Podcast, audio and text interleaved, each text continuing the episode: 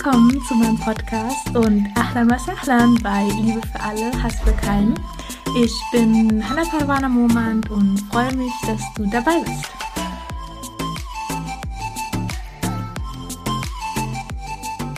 Assalamu alaikum und herzlich willkommen zu einer neuen Podcast-Folge Liebe für alle, Hass für keinen. So, so schön, dass du da bist. Ich begrüße dich ganz, ganz herzlich und wir machen heute, inshallah, weiter mit der Sira des Propheten sallallahu alaihi wasallam. Nachdem ich ja das letzte Mal über ja, die ersten Leiden der muslimischen Community gesprochen habe, darüber, wie eben Abu Jahl als Schlüsselfigur handelte im Foltern der Muslime. Also er hatte die Idee, Muslime zu foltern, um sie eben davon abzubringen, ähm, ja, weiter an Allah zu glauben und auch um andere Menschen davon abzubringen, überhaupt zum, ja, zum Islam zu kommen.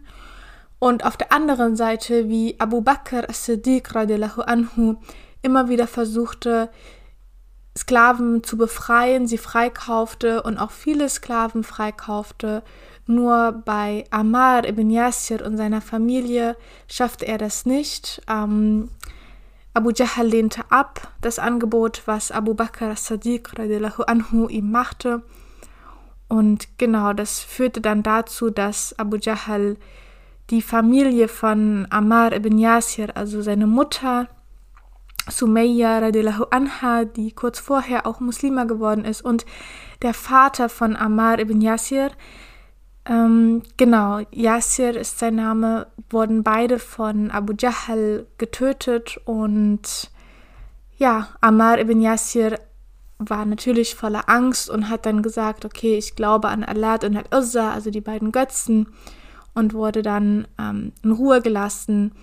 Und Muhammad sallam hat dann auch allen anderen empfohlen, weil eben Allah subhanahu wa ta'ala ihm das ähm, ja verziehen hat, dass er diese Worte gesagt hat, weil das, solange man das mit dem Mund sagt, dass man eben an Allah und Al-Uzza ähm, glaubt und einfach nur das sagt, was eben diejenigen von einem hören wollen, die, ihn, die einen gerade foltern, aber im Herzen trotzdem weiterhin an Allah glaubt, dann ist das in Ordnung so etwas zu sagen.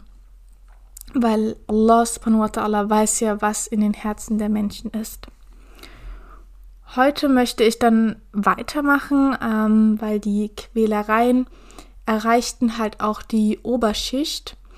Also das heißt, dass Osman ibn Afwan anhu, ja, er wurde von seiner Familie festgebunden und er war einer der Oberschicht, der hatte einen ja guten sozialen Status und er wurde eben von seiner Familie auch festgebunden und innerhalb seiner Familie gefoltert. Und der Onkel sagte auch, dass er eben ihn äh, nicht losbindet, bevor er eben den Islam aufgibt. Und darauf hat sich Usman ibn Affan natürlich nicht eingelassen und genau kam dann, konnte sich dann irgendwie befreien. Die ganzen Foltereien fanden im dritten, vierten Jahr Nachdem Moises Prophet wurde, fanden die ganzen ähm, Foltereien an, um eben ja die Menschen davon abzubringen. Und das traf auch äh, Musab ibn Umayr radiallahu anhu. Er war zu seiner Zeit sehr, sehr bekannt. Also man könnte ihn als einen Prominenten bezeichnen. Er war jung, sehr wohlhabend, also hatte viel Geld. Er war immer gut gekleidet und auch sehr attraktiv. Und er akzeptierte eben auch den Islam. Seine Mutter jedoch fand das überhaupt nicht gut, dass ihr Sohn den Islam akzeptierte und als sie das eben mitbekam, band sie ihn fest. Und das über mehrere Tage, aber Musab ibn Umair anhu ließ sich davon jedoch nicht abbringen, weiterhin an einen Allah zu glauben. Und als die Mutter das eben mitbekam, dass er den Islam nicht aufgibt, zog sie ihn sogar aus und setzte ihn einfach auf der Straße aus. Und sich das allein vorzustellen, dass eben ja die eigene Mutter so etwas mit einem macht, eben wirklich die ganzen die ganze Kleidung hat sie von ihrem Sohn genommen und hat ihn einfach ohne Essen, ohne Kleidung auf der Straße einfach ausgesetzt Und ja, er sollte dann halt sehen, was er jetzt macht. Auf jeden Fall ging Musab ibn Umayr anhu irgendwie zum Propheten sallallahu alaihi wasallam, der ihn natürlich sofort zudeckte und bei sich aufnahm und sagte, du kannst bei mir bleiben, ich passe auf dich auf und behielt Musab ibn Umayr anhu seitdem bei sich.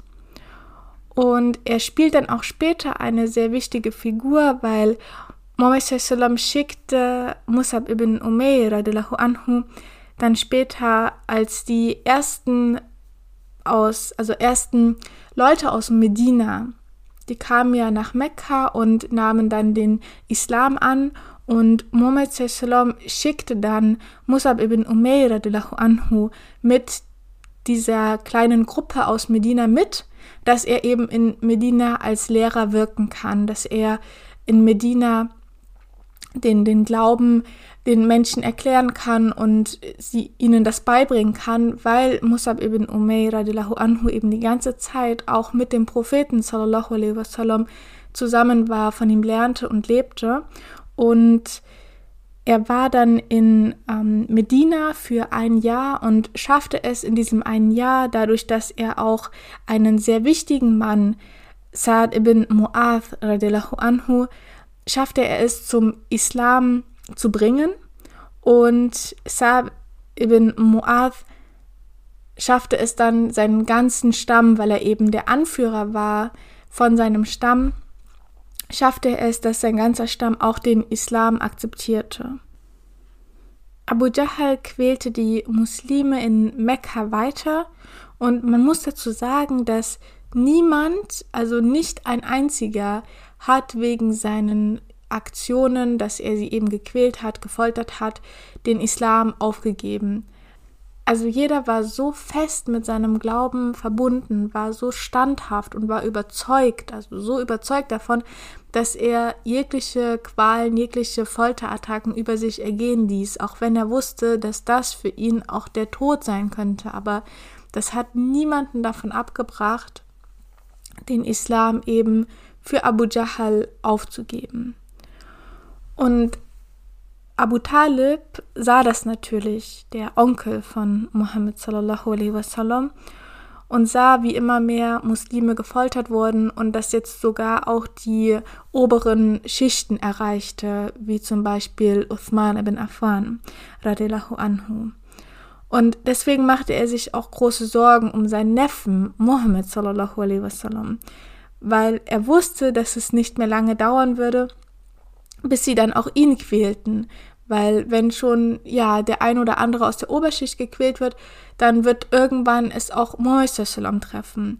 Und deswegen organisierte er ein Familientreffen. Also er holte die ganze Familie zusammen, den ganzen Stamm zusammen und wollte eben das Versprechen von jedem hören, dass jeder Einzelne Mohammed beschützen wird auch wenn er das, was er von sich gibt und das, was er eben, ja, in Mekka macht, auch wenn sie das nicht mögen, nicht hören wollen, aber trotzdem sollen sie ihn beschützen.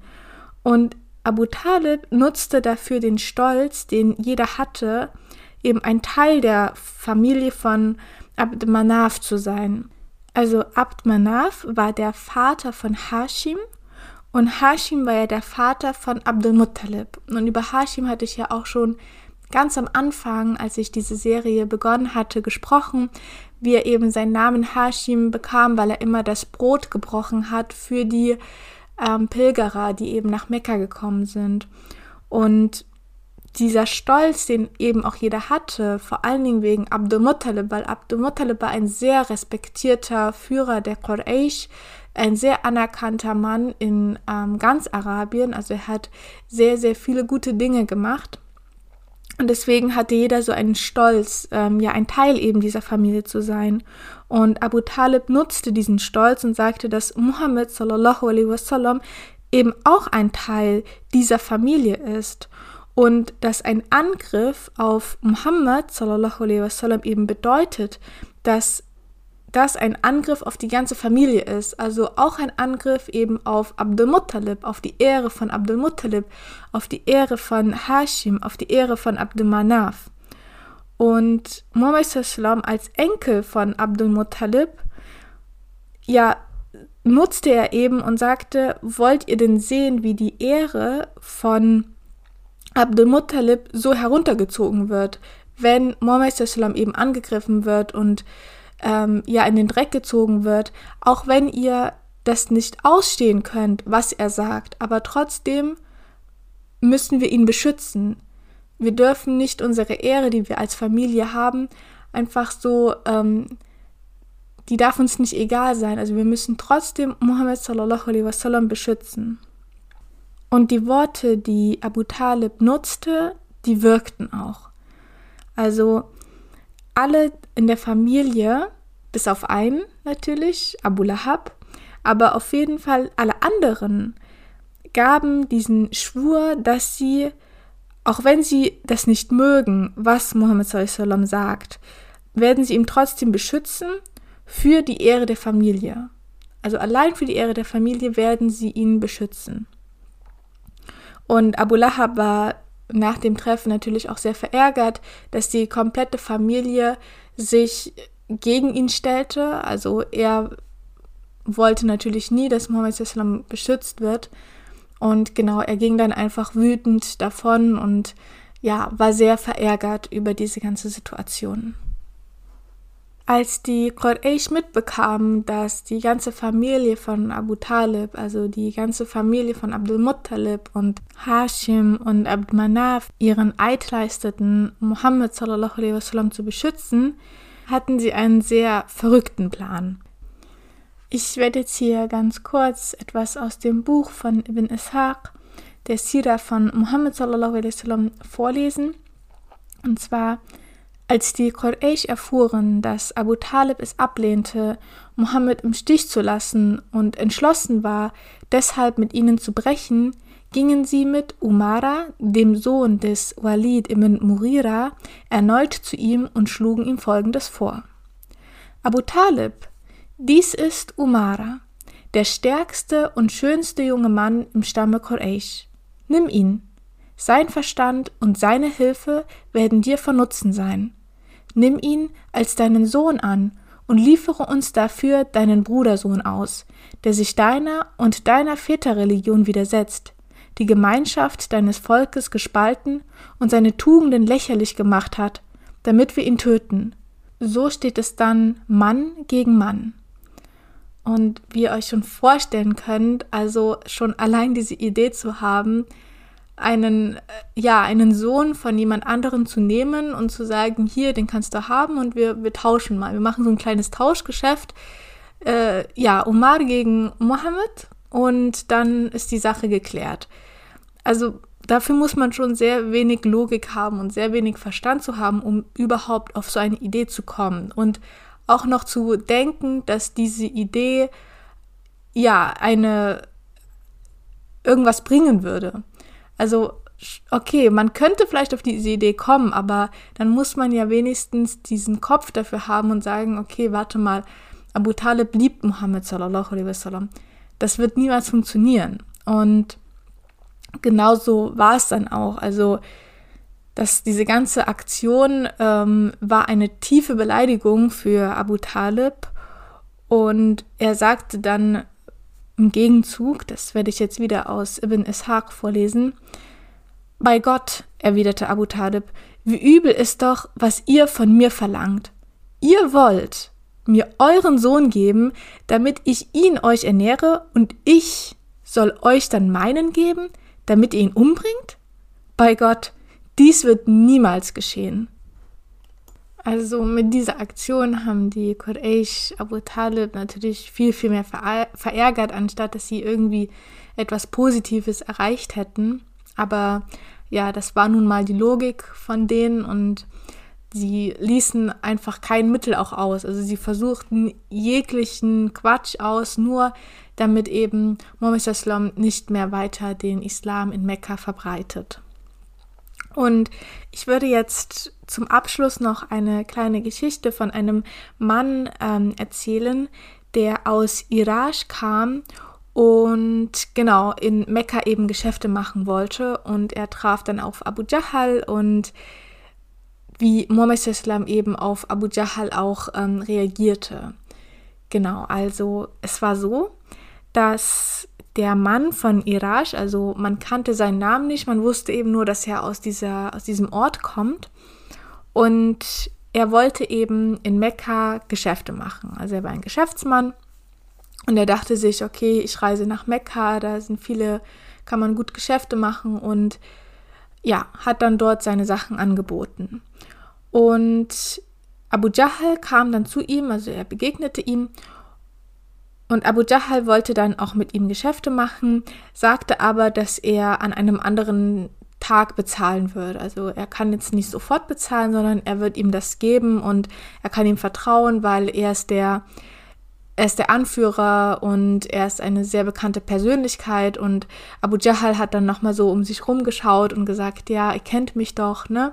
Und dann haben alle zugestimmt und der Mann von Iraj war eben dann der Überzeugung, okay, ähm, dem kann ich vertrauen, das ist ein respektierter Führer hier, ein guter Anführer und deswegen, ähm, ja, gebe ich ihm meine Sachen eben. Und als der Irashi, also der Mann aus Irashi, eben an dem vereinbarten Tag zu ihm kam und sagte, okay, ich brauche jetzt das Geld, gab Abu Jahl vor, ihn nicht zu kennen. Und man muss sich jetzt einfach mal diese Situation vorstellen. Also der Mann hat eben hat keine Macht, er ist einfach ein Reisender, er kommt aus einem kleinen Dorf und Abu Jahl hat ihn eben verarscht. Und ähm, er bekommt auch nirgendwo richtig Hilfe, weil die, die gerade da sind, die sagen auch, ja, wir kennen dich doch gar nicht, obwohl sie ihnen eben auch die Tage vorher genau das gesehen haben, dieses Geschäft, aber die stehen natürlich auf der Seite von Abu Jahl und können jetzt nicht äh, ehrlich antworten, sonst haben, haben sie ein großes Problem mit Abu Jahl.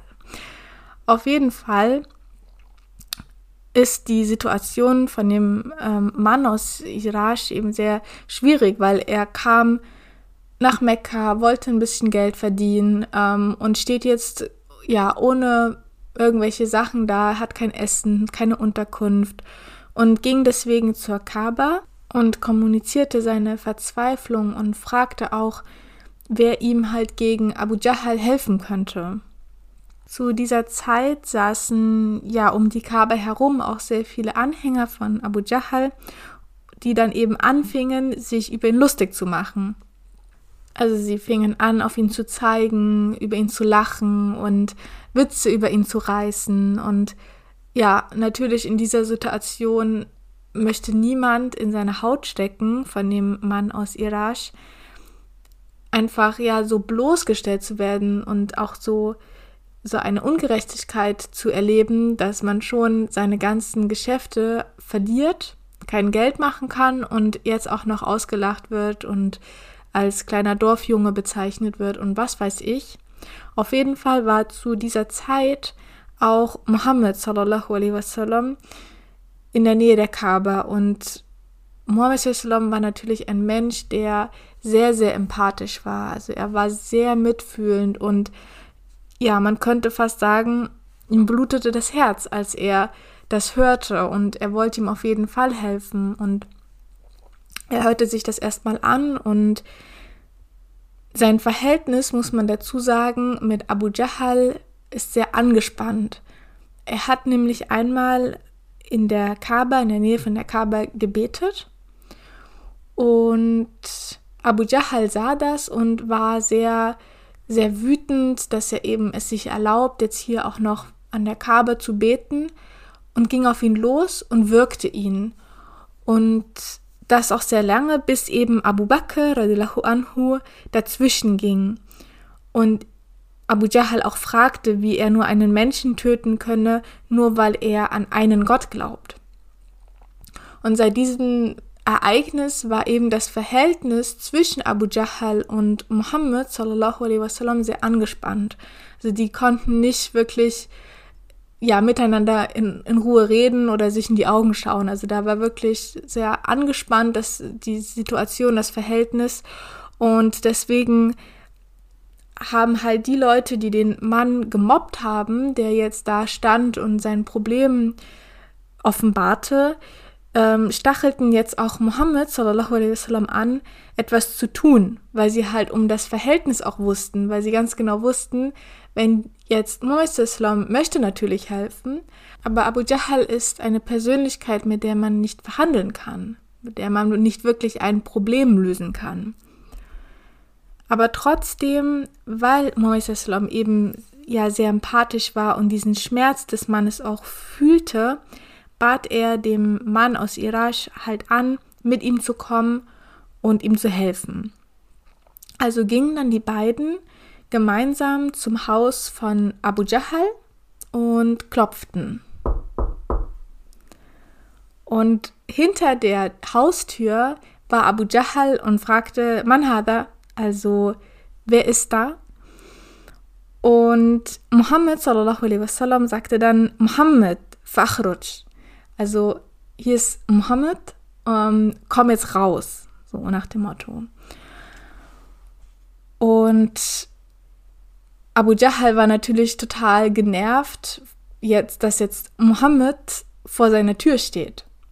Und deswegen sagte er, Mother Turid, also ja, was, was willst du? Aber mit einem Ton, also man konnte halt in seiner Stimme diese Abneigung hören, ja, Mother Turid. Und als er rauskam, wurde er ganz, ganz bleich. Also in der Überlieferung, ähm, es wird halt überliefert, dass er sein Gesicht komplett weiß wurde, als hätte er einen, einen Geist gesehen. Also als er rauskam, wurde er komplett bleich.